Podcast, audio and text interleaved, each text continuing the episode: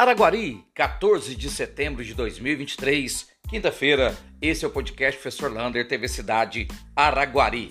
E atenção, sábado vai ser o dia D da saúde mental. Vai ser lá na Praça do Céu, no Monte Moriá, das 2 até as 5 horas da tarde.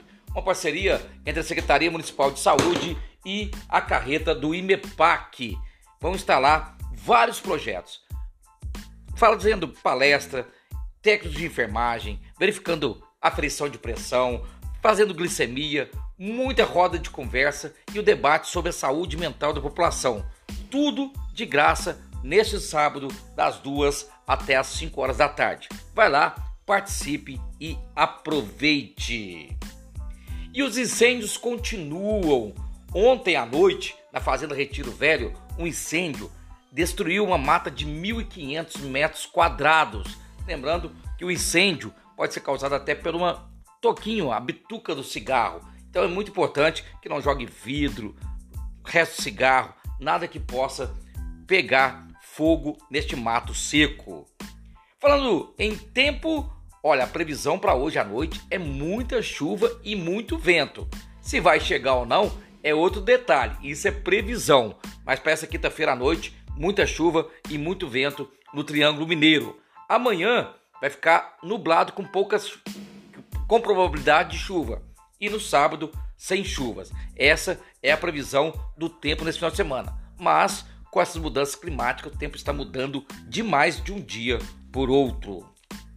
E depois da greve ou a paralisação dos professores das escolas municipais, alguns calendários já estão indo para reposição no dia de sábado. Então, portanto, dia 16 e dia 30 de setembro vai haver aula nas escolas municipais no sábado, dia 21 de outubro, dia 25 de novembro e dia 2 de dezembro. Isso é para repor as aulas que foram perdidas durante a paralisação. Lembrando, cada escola vai ter o seu calendário, porque algumas pararam e outras não pararam. E a UBS do bairro Milênio? Muita gente reclamando que a UBS ela está paralisada as suas atividades. E é verdade. Por quê? Porque a empresa que venceu a licitação, de uma hora para outra, abandonou o serviço. Agora, a prefeitura tem que romper o contrato e fazer uma nova licitação, garantindo sim que já tem a verba, mas é preciso fazer uma nova licitação para contratar uma nova empresa. E a 5G chegou de vez em Uberaba. 55% da cidade de Uberaba já vai poder ter a tecnologia 5G no seu celular. A gente está aguardando ansiosamente para chegar em Araguari, mas ainda não vi nenhum fruto ainda da 5G. Vamos aguardar.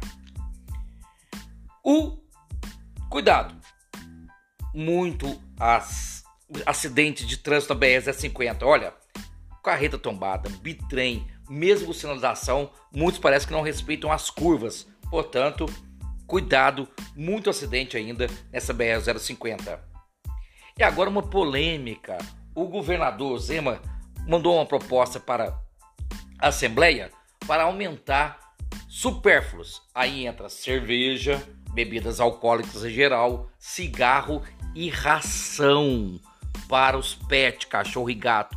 Muita reclamação, muita gente falando que ração não é supérfluo e pode aumentar com isso os cachorros de rua.